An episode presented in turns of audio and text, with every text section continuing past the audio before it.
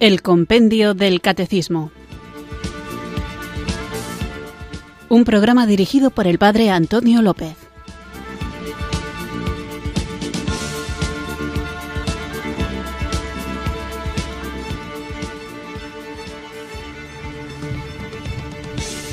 Muy buenas tardes, queridos oyentes de Radio María. Recibido un cariñoso saludo desde Irurzun, en Navarra, quienes sintonizáis esta emisora de la Virgen, esta radio que cambia vidas, para escuchar el programa El Compendio del Catecismo, nuestro programa diario de formación, de lunes a viernes, de 4 a 5 de la tarde, una hora antes si os conectáis a la radio desde las Islas Canarias y vamos a continuar con esta apasionante, bonita, tarea de descubrir los fundamentos de nuestra fe. Primero el contenido de nuestra fe, qué es lo que creemos y después por qué lo creemos. Tenemos como guía, como guion, este libro precioso que seguro que ya todos tenéis, incluso lo tenéis delante mientras escucháis el programa, que es el Compendio del Catecismo, un resumen, un compendio, como su propio nombre indica, del Catecismo Mayor que el Papa Juan Pablo II, San Juan Pablo II, regaló a su iglesia y que es un libro maravilloso donde tenemos toda la doctrina de la Iglesia Católica, todo aquello que debemos creer. Y es importante creer lo que debemos creer y no creer lo que no debemos creer y creer si queremos o no aquellas cosas que son opinables. No todo está dicho.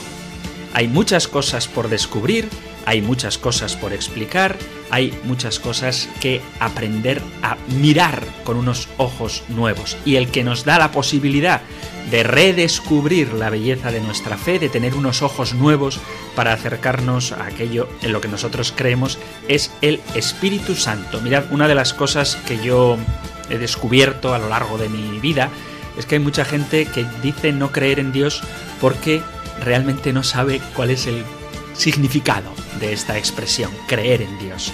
Creer en Dios significa creer que existe ciertamente, pero también significa creerle a Él, creerle a Él encarnado, creerle a Él guiando a su iglesia, que es el Espíritu Santo, y cómo esta fe, este confiar en Dios, este creer en Dios, convierte nuestra vida en una realidad nueva porque le da un horizonte diferente, un horizonte lleno de alegría, de esperanza, de gozo, en el que no negamos que ciertamente existe la realidad del sufrimiento, del dolor y del pecado, pero que interpretamos estas realidades malas a la luz de aquel que ha venido a rescatarnos. Por eso pidamos al Espíritu Santo que nos haga desear conocer cada vez más aquello que amamos y amar cada vez más aquello que conocemos.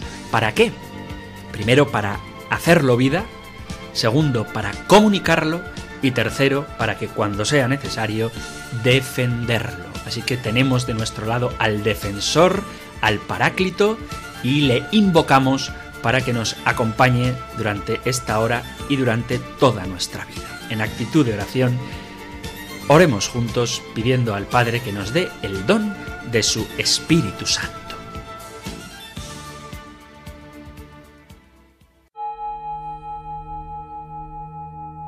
Ven Espíritu, ven Espíritu, ven.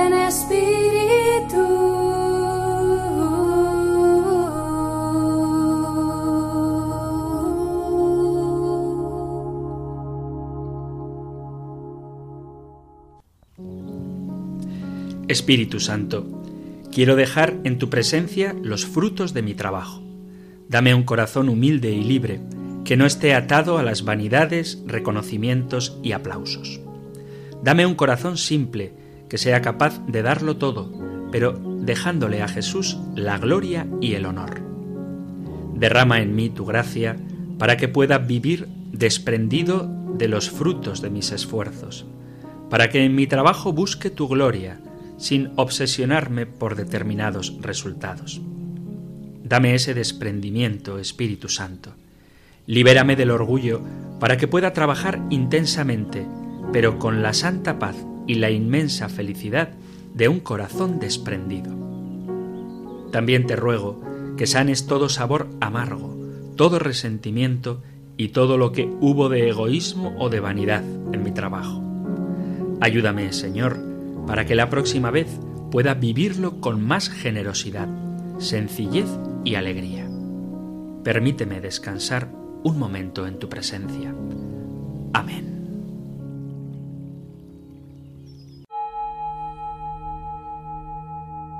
Ven Espíritu, ven Espíritu, ven Espíritu.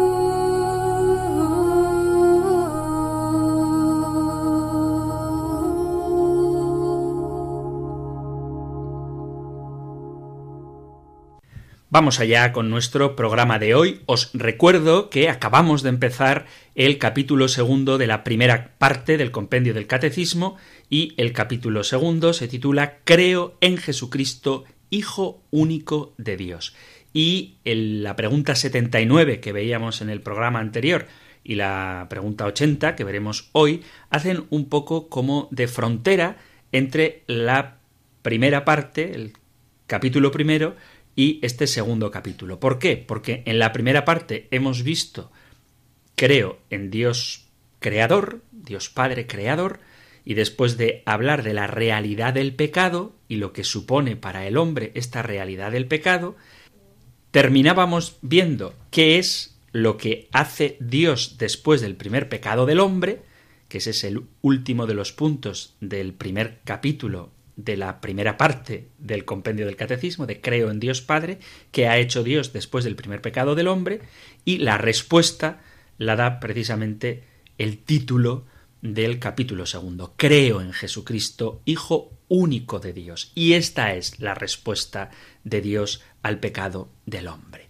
Y por eso, en el programa anterior, cuando veíamos cuál es la buena noticia para el hombre, decíamos que la buena noticia para el hombre es el anuncio de Jesucristo muerto y resucitado. Y tenemos que insistir con claridad para que no haya lugar a dudas en que el centro de la predicación cristiana es Jesucristo, que todo lo que viene después es consecuencia de haber entendido entendido hasta donde da la razón, pero sobre todo haber entendido afectivamente, haber aceptado esta buena noticia que es Jesucristo Dios con nosotros. Y todo lo demás, las consecuencias morales, las consecuencias litúrgicas, las consecuencias, si queréis, ascéticas, todo esto es, como acabo de decir, consecuencia de saber cuánto ama Dios al hombre que mientras el hombre es todavía pecador, nos ha enviado a su Hijo Jesucristo como Salvador. Por eso es importante insistir en la realidad del pecado, pero no como un fin en sí misma, sino que la realidad del pecado trata de mostrar la necesidad de una redención. Por eso tenemos que ofrecer siempre la perspectiva de la redención. Y aunque es verdad que hay que renunciar a muchas cosas, tal y como el propio Jesús lo dice, el que quiera ser discípulo mío, niéguese a sí mismo, pero hay que insistir en lo que dice y venga en pos de mí, porque la meta de la vida del hombre, lo que le hace plenamente feliz, lo que le colma de alegría ya en este mundo y desde luego le concede el gozo eterno, es la cercanía con Jesucristo. Y por eso la buena noticia es Jesucristo, la certeza de que tanto amó Dios al mundo que entregó a su Hijo único para que ninguno de los que cree en él perezca, sino que tengan vida eterna.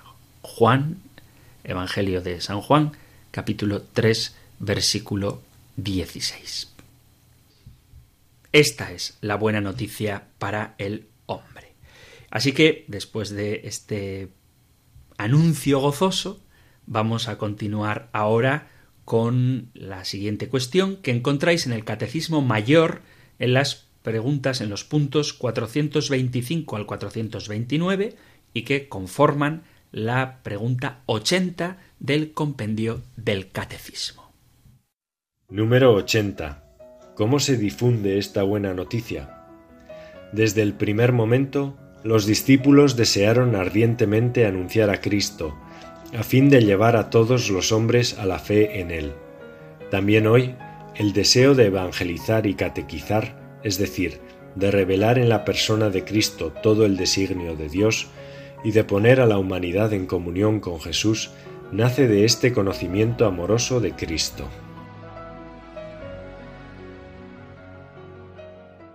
¿Cómo se difunde la buena noticia? Pues la buena noticia, como todos sabemos, se difunde por medio de la evangelización. Mirad, a veces hay como una especie de confusión a propósito de qué significa la evangelización, puesto que uno imagina que evangelizar significa que tampoco estaría nada mal hacerlo también los católicos, ir con una Biblia debajo del brazo, tocando puerta a puerta y preguntando a la gente si le apetece hablar de Dios. Insisto que no voy a hablar de este tema ahora, pero que tampoco estaría mal que los católicos hiciéramos esto. Yo recuerdo una vez en un diálogo que tuve personal con unos testigos de Jehová que una de las cosas que nos reprochaban era que el Señor había mandado ir de dos en dos por las casas, cosa que efectivamente dice la palabra de Dios. En el Evangelio de San Marcos, en el capítulo 6, leo el versículo 7. Marcos 6, 7 al 13.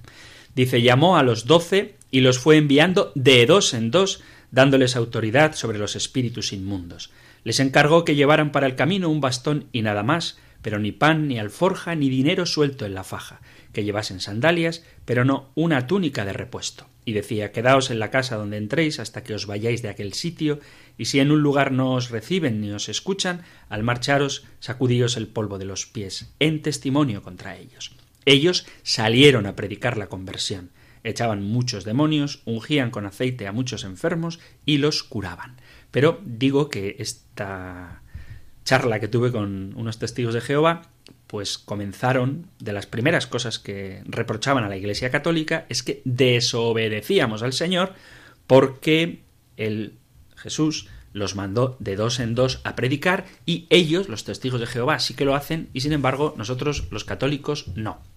Y una de las cosas que yo les decía era que efectivamente la Iglesia Católica no va predicando de puerta en puerta porque hubo un tiempo ya pasado y por eso tenemos que revisar nuestras opciones, en el que no era necesario ir de puerta en puerta, puesto que simplemente tocando las campanas de la iglesia, la gente acudía a dar gloria al Señor en la Santa Misa, en las devociones populares que son tan importantes y que ojalá que las recuperemos y que por tanto pues la evangelización ya estaba hecha Bien, hoy esto ha cambiado, hoy esto ha cambiado.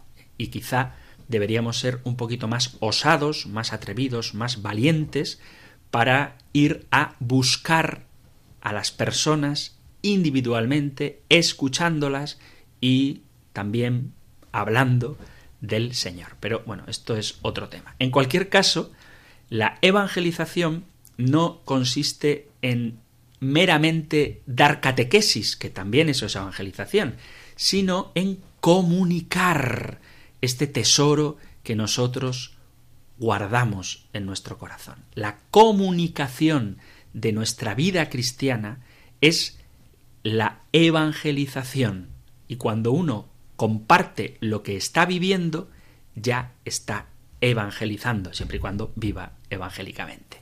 Entonces, nos damos cuenta de que hoy por hoy uno de los elementos más importantes en nuestra sociedad es precisamente la comunicación. Tanto los partidos políticos como las empresas, como los distintos ámbitos culturales, ponen muchísimo esfuerzo y medios en una adecuada comunicación. De hecho, vivimos inmersos en medios de comunicación. Hay algunos estupendos, como Radio María, hay otros que pueden ser bien usados o mal usados, como las redes sociales o Internet en general, que es una forma masiva de comunicación. Hay otros que, bueno, en fin, nos hacen perder un poco el tiempo y hay otros que pueden ser directamente malos, como unos panfletos publicitarios que muchas veces se utilizan para desautorizar o para difamar. Pero en cualquier caso, la comunicación está muy presente en la vida del hombre del siglo XXI, al menos en Occidente. Por eso, los políticos comunican sus programas para convencernos de lo bien que harán las cosas si les elegimos. También los médicos tienen sus propios simposios para que los demás colegas de profesión estén al tanto de los últimos descubrimientos en medicina. Los ingenieros divulgan los avances tecnológicos para que veamos cómo puede mejorar nuestra calidad de vida. Que decir, que ya lo he mencionado, de las grandes empresas que gastan auténticos dinerales en anuncios publicitarios para dar a conocer la gama de productos que han creado para que nosotros vivamos mejor. Y en cada uno de los ámbitos de la sociedad, en cada uno de los sectores, se emplean recursos económicos y esfuerzos muy grandes sencillamente para comunicar un mensaje y hacer que el contenido de ese mensaje llegue eficazmente y a cuanta más gente mejor. Es verdad que en nuestro mundo actual se comunica mucho y con mucha fuerza, tanto en los medios de comunicación para conseguir objetivos, para, como se dice ahora, generar opinión, y esto lo hacen cada vez mejor. Estamos cada día más bombardeados por anuncios. La mayor parte de estos anuncios, dicho sea de paso, engañosos o, en el mejor de los casos, superficiales. Incluso cuando uno se mete a buscar algo en Internet, os metéis a Google a buscar el podcast de Radio María y es fácil que antes de entrar en la página de Radio María, porque en Radio María no hay publicidad, pero antes de entrar en la propia página de Internet, pues veáis un montón de publicidad. Y es el empeño que tiene la sociedad cada vez más atea, secularizada y consumista para que recibamos su mensaje. Y tenemos que preguntarnos, nosotros, como creyentes, como cristianos, como portadores de una buena noticia, ¿tenemos algo que anunciar, algo que comunicar al mundo que nos rodea? La respuesta evidentemente es que sí. Deberíamos tomar parte en el proceso de comunicación ante nuestra cultura, ante nuestra sociedad, nuestro ambiente laboral o de ocio y por supuesto en el ambiente familiar. Sin embargo, tenemos que hacer esto de forma adecuada y no podremos hacerlo bien si no tomamos clara conciencia de cuál es nuestra postura ante Jesucristo. La Sagrada Escritura nos muestra que el auténtico creyente es aquel que participa de una nueva creación, que es una criatura nueva, y por eso se presenta ante las personas que le rodean como discípulo del Señor. Aunque estas personas no estén explícitamente, no estén claramente buscando nada espiritual, cuando tú estás lleno del Espíritu Santo, comunicas aquello que tienes. De ahí que el Señor dice que somos luz del mundo y sal de la tierra. Además me gusta mucho que dice sois luz del mundo y sal de la tierra. No dice comportaos como luz o comportaos como sal. Y es importante la diferencia entre obrar de una determinada manera o ser de una determinada manera, porque tú si obras de una forma determinada, puedes obrar o no obrar. Por decirlo de alguna forma, si yo soy fontanero, yo puedo obrar, puedo actuar como fontanero o no. Puedo ver una cañería rota y simplemente dejarlo pasar. Pero si yo soy luz, si yo soy sal, no puedo no dar sabor no puedo no iluminar o dar calor, porque es la esencia, es lo que soy, y no puedo distinguir lo que hago de lo que soy. Y por eso el cristianismo no consiste en una conducta, sino en una nueva forma de ser. Claro, de la conducta lo digo porque puedes obrar de una determinada manera o no, pero si eres, no puedes dejar de ser lo que eres. Entonces, la gran vocación del creyente es ser discípulo de Jesucristo, ser seguidor de Jesucristo, movido por el Espíritu Santo para la gloria de Dios Padre, y esta nueva forma de ser se comunica, se comunica de una manera natural. Lo que pasa es que hay que aprender a transmitir esa vida que nosotros llevamos de forma adecuada. El problema es que quizá en algunos casos se piensa que la vida cristiana es algo que consiste en hacer cosas, pues ir a misa, hacer una oración, poner la X en la declaración de la renta, dar alguna pequeña limosna, que está muy bien todo eso. Pero lo propio de la vida cristiana es tener conciencia del significado de su nueva condición, porque hemos sido bendecidos con toda clase de bienes espirituales y celestiales, como dice la carta a los Efesios. Y tenemos que recuperar la conciencia de que la evangelización no es otra cosa que la comunicación, insisto, de manera espontánea, natural, de aquello que nosotros estamos viviendo. Cuando digo natural, me refiero a que no hay que impostarla, no hay que esforzarse. Si a ti te gusta la música, no tienes que esperar a que nadie te ordene que compartas tu afición, porque incluso mucha gente te dirá cállate, que eres un pesado, que siempre estás hablando de lo mismo. ¿Por qué? Porque es algo que te apasiona. Bueno, pues esto mismo ha de ocurrir con el Evangelio, que cuando nosotros nos enamoramos de Jesucristo, la pasión por Él hace que de una manera constante, aunque no queramos, lo comuniquemos. Y cuanto más lo hemos de comunicar si además queremos hacerlo, porque el propio Jesús nos lo ha pedido. Suena tu voz como una campana y mi corazón se enciende y se agita sin parar. Y empiezo a gritar iré por el mundo sin cesar hablando de Cristo. Ay de mi Señor, ay de mi Señor, ay de mi Señor, si no evangelizo, ay de mi Señor, ay de mi Señor, ay de mi Señor, no evangelizo.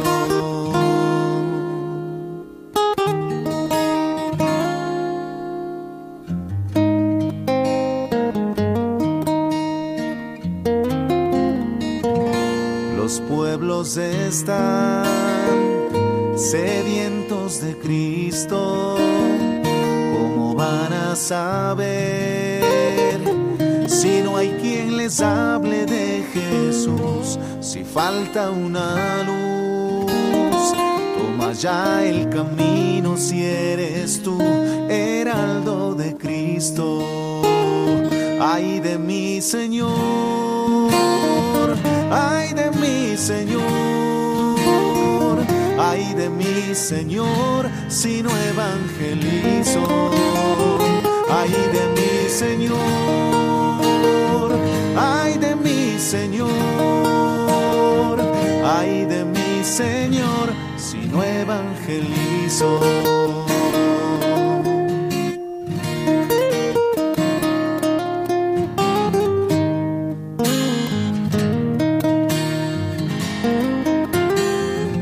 Señor, aquí estoy como Pablo de Tarso. Ayúdame a ser un fiel mensajero salvación. Y que nadie me aleje de tu amor en este camino. Ay de mi Señor, ay de mi Señor, ay de mi Señor, si no evangelizo, ay de mi Señor,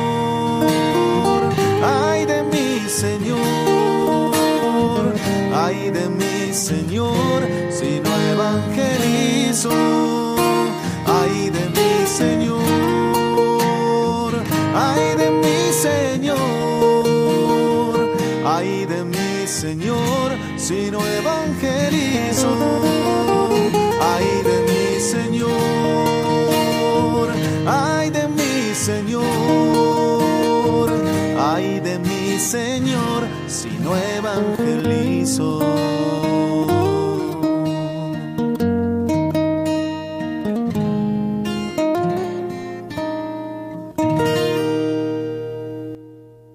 Estás en Radio María escuchando el Compendio del Catecismo, nuestro programa diario de formación en el que vamos repasando las preguntas y respuestas del Compendio del Catecismo, del libro El Compendio del Catecismo, del que toma título el programa. Y hoy estamos con la pregunta número 80. ¿Cómo se difunde esta buena noticia? La buena noticia de el anuncio de Jesucristo, el Hijo del Dios vivo, muerto y resucitado. Y estábamos hablando de cómo la evangelización no es otra cosa que la comunicación, la transmisión, el compartir de una manera natural aquello que nosotros vivimos. Hay que matizar una idea que es importante, que la evangelización y el resultado de la evangelización no dependen sólo de nuestros esfuerzos personales, ni tampoco de estrategias de comunicación. Hace un rato hablaba de cómo en otros ámbitos de la sociedad, tanto de la política como del desarrollo tecnológico, incluso de la medicina, se hace mucho esfuerzo y se invierten muchos recursos para mejorar la comunicación. Y es verdad que existen técnicas de marketing y estrategias publicitarias, pero nosotros, como creyentes, tenemos que tener claro que aunque es bueno, esto es una opinión personal, es bueno utilizar también los recursos humanos al servicio de la divulgación, de la propagación del Evangelio, la conversión no viene como fruto de estas estrategias de comunicación. Porque la conversión solamente se realiza efectivamente cuando interviene el Señor. Como dice la Escritura, sólo por la acción del Espíritu Santo en el corazón del hombre podemos ser convencidos de la situación en la que vivimos y a la vez podemos ser iluminados para comprender la obra de Jesucristo. Esto lo dice el propio Jesús en el Evangelio de San Juan, en el capítulo 16, dice así, Sin embargo, os digo la verdad, os conviene que yo me vaya, porque si no me voy, no vendrá a vosotros el Paráclito. En cambio, si me voy, os lo enviaré. Y cuando venga, dejará convicto al mundo acerca de un pecado, de una justicia y de una condena. De un pecado, porque no creen en mí, de una justicia, porque me voy al Padre y no me veréis, de una condena, porque el príncipe de este mundo está condenado. Pero quien convence al mundo del pecado y por tanto de la necesidad de la salvación, de la justicia, es el Espíritu Santo. O sea que aunque creo que debemos poner en juego todos los elementos, las herramientas humanas para favorecer la propagación del Evangelio, lo cierto es que el único que mueve los corazones es el Espíritu Santo. Teniendo esto claro, es verdad también que Dios nos ha dado la misión de ser colaboradores en la presentación, en el anuncio del Evangelio. Es Él, el propio Señor, el que nos ha mandado ir y predicad a todas las criaturas. Es el que nos ha mandado a ir y anunciar el Evangelio. Por lo tanto, la labor de nosotros como comunicadores es simplemente ser voceros de Dios, generosos también a la hora de compartir nuestro estilo de vida. Pero quien obra el cambio en el interior de las personas, quien produce la posibilidad de la conversión, es el don del Espíritu Santo. Entonces, en el inicio de la vida cristiana, cuando los discípulos son enamorados de Cristo, se sienten impulsados por evangelizar. Dice el libro de los Hechos de los Apóstoles en el capítulo 8, desde el versículo 1, justo cuando ejecutan, cuando matan a Esteban, empieza el capítulo 8 de los Hechos de los Apóstoles diciendo, Saulo aprobaba su ejecución. Aquel día se desató una violenta persecución contra la iglesia de Jerusalén. Todos, menos los apóstoles, se dispersaron por Judea y Samaria. Unos hombres piadosos enterraron a Esteban e hicieron gran duelo por él.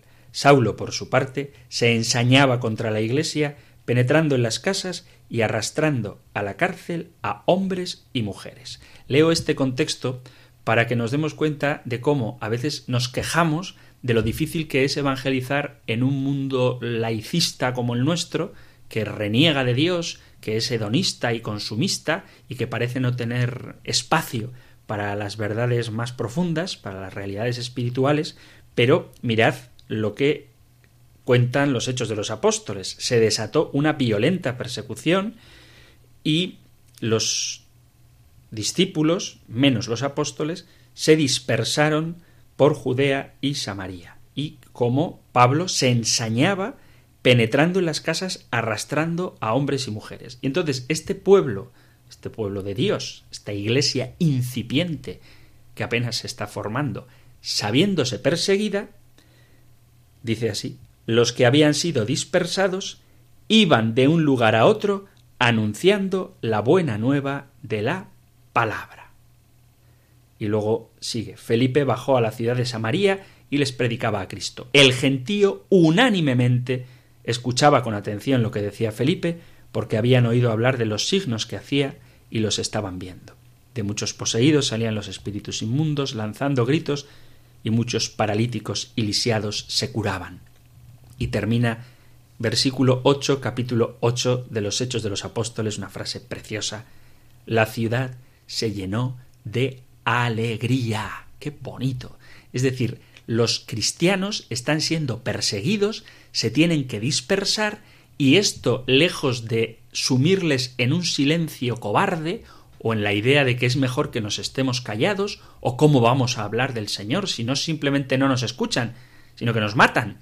Pues lo que hacían era iban de un lugar a otro anunciando la buena nueva de la palabra. Y el fruto de esta buena noticia es la ciudad se llenó de alegría. Entonces vemos cómo el mensaje de Cristo, la persona de Jesucristo predicada en las primeras etapas de la Iglesia, fue creído, vivido y proclamado.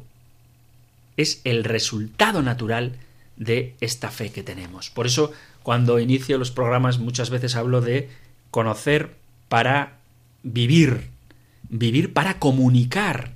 Y comunicar muchas veces implica también defender.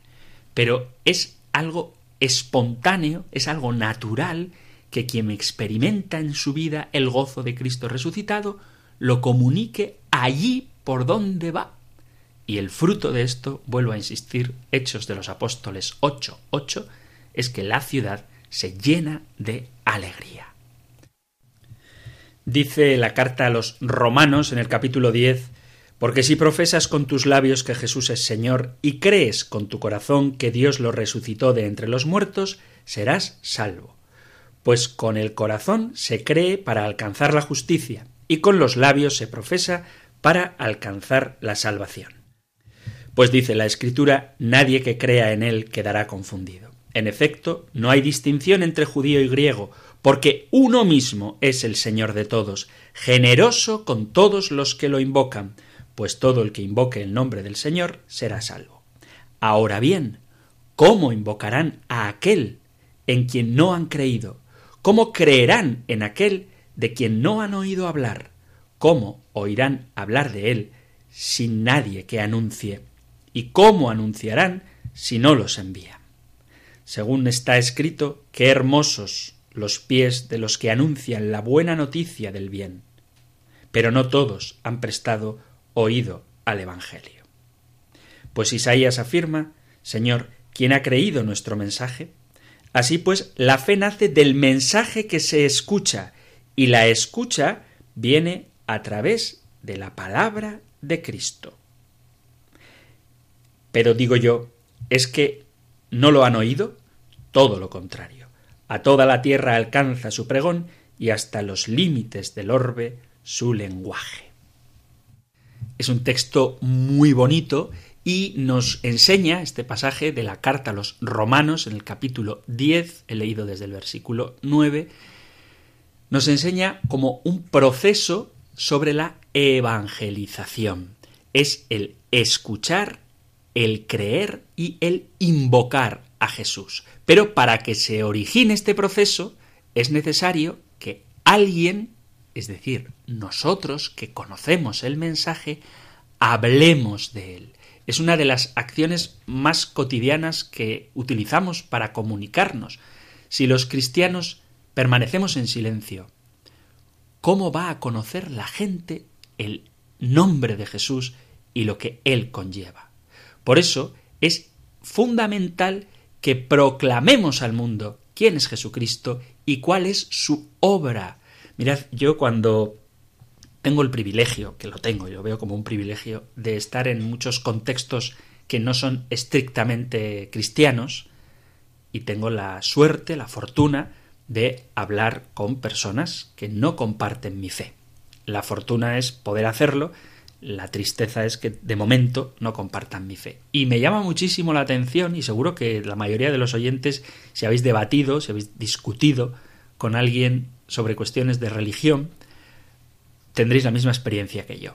Cuando se habla de religión, poquísimas veces, poquísimas veces se habla de Jesucristo.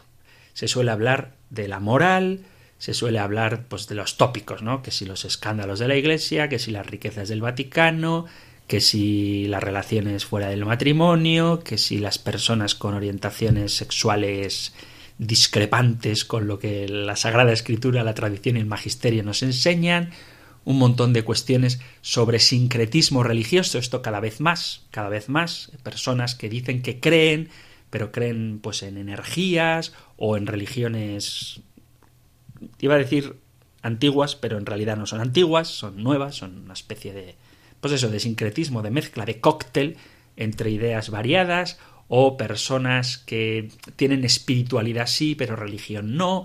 Hay un montón de cuestiones que seguro que si habéis tenido estos debates, yo no esta frase que me hace me hace volcarme de risa, que yo no creo en Dios, creo en la ciencia. Esto es como es, como decir eh, vamos a comer y de no, yo no creo en la comida, yo creo en la música. Vamos, o sea, sí, o sea, la música está guay, está muy bien, la música es genial, la música es un placer para los sentidos, pero la música te da una, un placer, digamos, y te puede hacer desarrollarte intelectualmente, la sensibilidad, los ritmos, las cadencias, los silencios.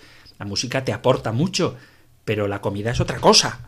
la comida eh, te aporta nutrientes, aparte del sabor y de la compañía, te aporta, pues eso, nutrientes y te fortalece y te capacita para ir día a día. Entonces que alguien diga, no, no, yo creo en la ciencia, no creo en la religión, es como decir, no, no, yo me alimento de la música, no creo que la comida alimente, es que no tiene nada que ver una cosa con la otra. ¿eh? Bueno, pues me doy cuenta en los discursos que tengo con personas que no comparten mi fe, que hay muchos temas con los que podemos debatir, pero casi nunca, digo casi nunca, por no decir nunca, se habla de lo que es lo central de la religión cristiana que es la relación con la persona viva de Jesucristo.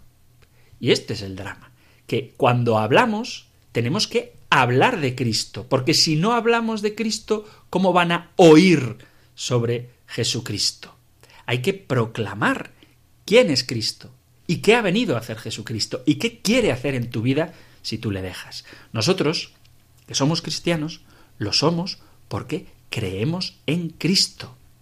Esa frase famosísima del Papa Benedicto XVI es en la primera encíclica del Papa Benedicto XVI, en Deus Caritas Est, una frase que yo reconozco que he meditado muchísimo y la he predicado muchísimo y que me la sé de memoria porque es fundamental entender esto. Dice el Papa Benedicto XVI en el número 24, número 24 de la encíclica Deus Caritas Est. Dice él, no se comienza a ser cristiano por una decisión ética o una gran idea, sino por el encuentro con un acontecimiento, con una persona que da un nuevo horizonte a la vida y con ello una orientación decisiva. Por eso lo propio de la evangelización no es la ética, aunque obviamente tiene consecuencias éticas, ni tampoco las grandes ideas, porque no se comienza a ser cristiano por una decisión ética o una gran idea, sino por el encuentro con un acontecimiento, es decir, algo que acontece, algo que pasa, con una persona que da un nuevo horizonte a la vida y con ello una orientación decisiva. Pero lo primero es el acontecimiento, el encuentro con esta persona que es Jesucristo, que da una orientación nueva a la vida. Y en esto consiste la evangelización, en hablar de Jesucristo. Luego después, cuando uno ya ha conocido a Jesucristo, vienen las consecuencias éticas y la orientación de la vida. Pero hay que suscitar el encuentro con Jesucristo, el saber que Él está vivo, que te quiere acompañar, que quiere hacerse presente en tu vida y como consecuencia de esto es cuando viene ya la orientación vital, la conducta moral, el compromiso social, pero todo esto solamente tiene base, tiene solidez cuando está fundamentado en el encuentro con Jesucristo. Para ello es preciso denunciar con amor, siempre con caridad, el pecado de los hombres y anunciar sin miedo, con valentía, la vida nueva que Jesucristo nos quiere dar. Y esto hay que hacerlo en la verdad, no con rebajas, porque no se puede traicionar toda la obra que el Señor quiere hacer en nuestra propia vida es bueno que también orientemos, cuando evangelizamos, hacia el destino final que nos aguarda después de esta vida. Porque cuando uno predica un evangelio inmanente, es decir, de techo para abajo, dicho de otra manera, de cielo para abajo, está quitándole al evangelio lo que tiene precisamente de plenitud, que es que otorga al hombre un sentido pleno a su vida que va más allá de la mera existencia en este mundo. Por tanto, se trata de anunciar a Jesucristo con todas las implicaciones que tiene, que son indudablemente sobrenaturales, que tienen que ver con el destino último en el cielo, la posibilidad, que es una realidad de la que el propio Jesucristo habla, de la condenación, y cómo los medios que tenemos para alcanzar eso que Cristo ha ganado para nosotros a través de su pasión, muerte y resurrección, tenemos acceso a ello en su iglesia a través de los sacramentos. Es un auténtico drama para la iglesia que no nos interese que la gente conozca a Jesucristo. Y eso puede ser una señal de que nosotros mismos hemos perdido el sentido de nuestra propia vocación cristiana. Y cuando digo la Iglesia, obviamente no me refiero a la jerarquía de la Iglesia, al Papa, a los obispos, a los sacerdotes, sino a todos los miembros del cuerpo de Cristo que por propia vocación estamos llamados a compartir, a comunicar aquello que vivimos, porque vuelvo a repetir, somos luz del mundo y sal de la tierra. Mirad qué bonito lo que nos dice la carta a los Hebreos en el capítulo 13, versículos del 13 al 15 dice el autor de la carta a los Hebreos 13:13.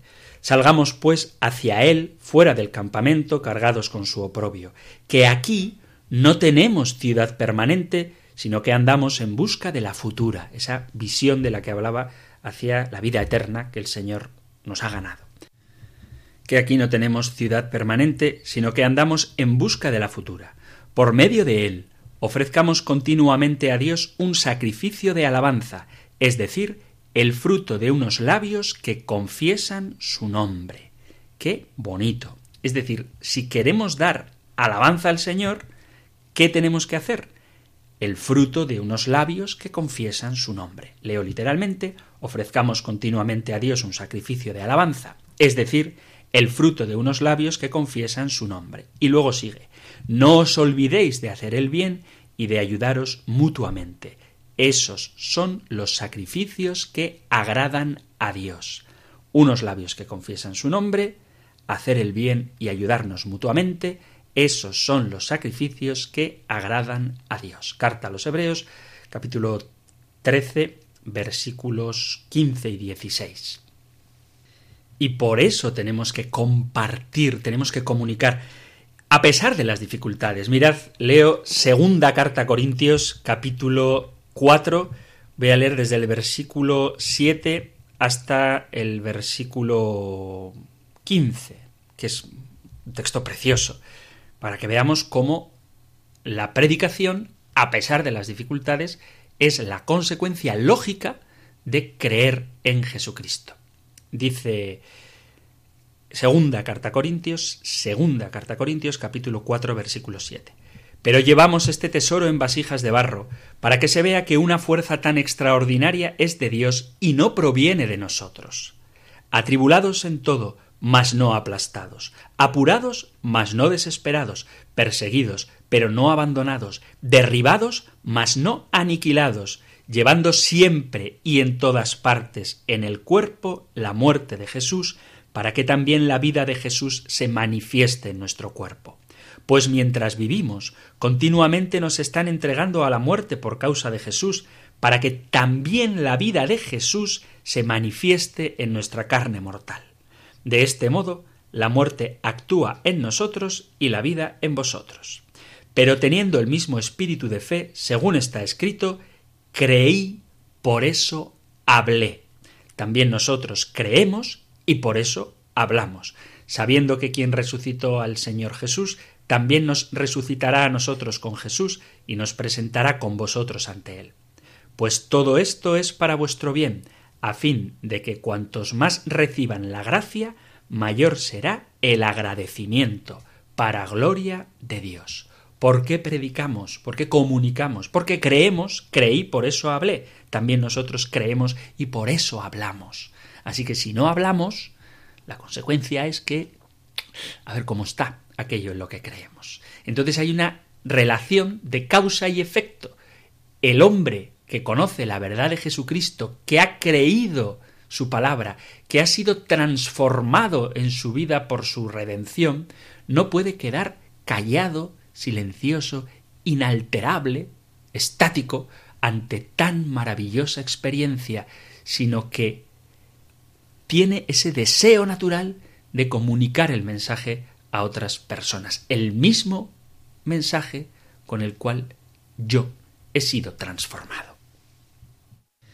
Cuando Jesús manda a los setenta y dos a predicar, después de esto, eh, Evangelio de Lucas, capítulo 10, dice, después de esto designó el Señor otros setenta y dos y los mandó delante de él, de dos en dos, a todos los pueblos y lugares a donde pensaba ir él. O sea, el Señor manda por delante a donde Él piensa ir. Y esto es la vocación a la evangelización, que tú vas delante donde el Señor piensa ir después. Así que el que obra la conversión es el Señor, pero nos envía por delante. Y en ese mismo contexto, capítulo 10 del Evangelio de Lucas, dice así el versículo 16, Quien a vosotros escucha, a mí me escucha quien a vosotros os rechaza, a mí me rechaza, y quien me rechaza a mí, rechaza al que me ha enviado. Pero esta es la misión, que quien a vosotros escucha, a mí me escucha. Por eso nosotros somos testigos del Señor. Y no podemos dejar de comunicar aquello que tenemos que ofrecer y que está al alcance de todos, que es la palabra del Señor.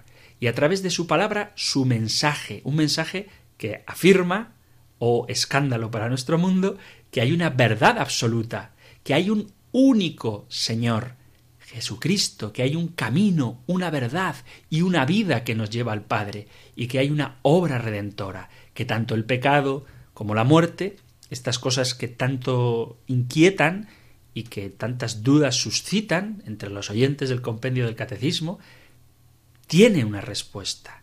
Porque aunque hablamos del pecado, porque tocaba esos temas y es importante, hay que leerlo, tanto el pecado original como los pecados personales, como las consecuencias del pecado original y las consecuencias de los pecados personales, hay que leerlos a la luz de Jesucristo y a la luz de su resurrección.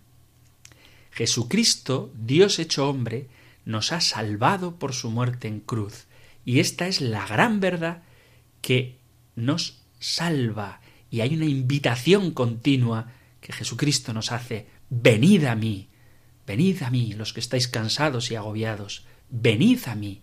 Mateo 11, 28. Por eso, la buena noticia, que es el Evangelio, nunca pasa de moda y sigue siendo novedad, aunque hayan transcurrido ya dos mil años desde que se proclamó por primera vez. El cristiano es aquel que transformado por el encuentro con Cristo, se convierte en portavoz de esa buena noticia y recibe el encargo primero de experimentarlo en la propia vida, de acercarnos a Jesucristo, de unirnos a Él en su Santa Iglesia, incorporándonos a su cuerpo por el bautismo y viviendo esa vida nueva, cumpliendo los mandamientos, obrando la caridad y como consecuencia lógica, comunicarla a los demás. Porque no podemos esconder una llama encendida, ni se edifica una ciudad en lo alto de un monte para mantenerla a oscuras, ni se enciende una llama para meterla debajo del celemín, sino que se pone en lo alto para que alumbre a todos los de la casa. Eso lo tenéis en el Evangelio de San Mateo, capítulo 5, versículos 13 al 16, donde aparece esa frase que he repetido tantas veces hoy, que nosotros somos luz del mundo y sal de la tierra.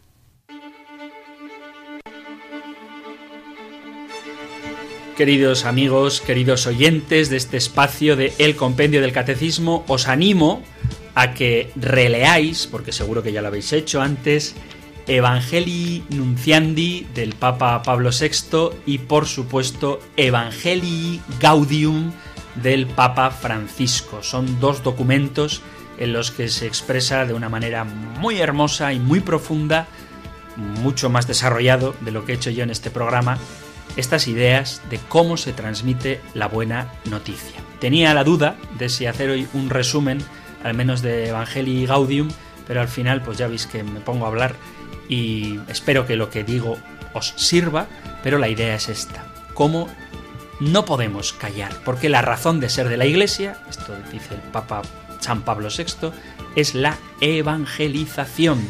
Y nosotros somos Iglesia.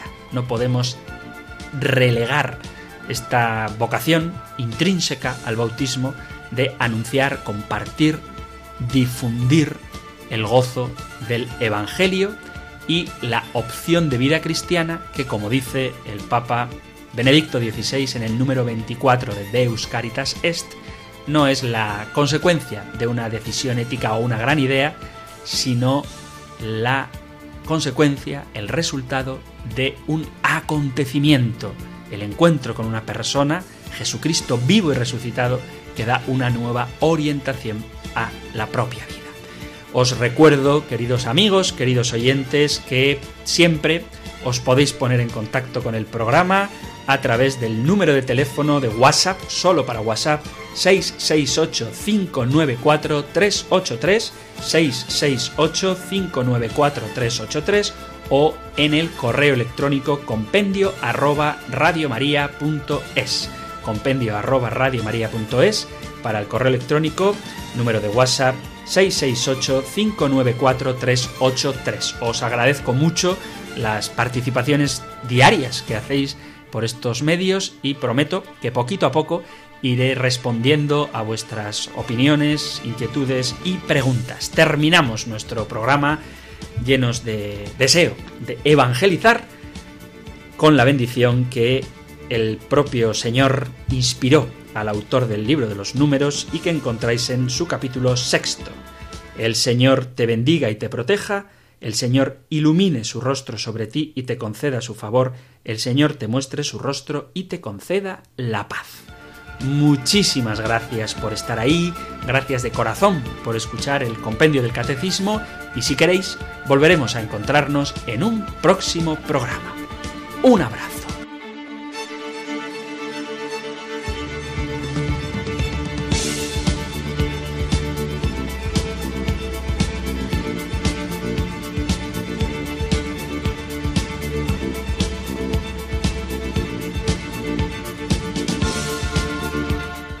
El Compendio del Catecismo.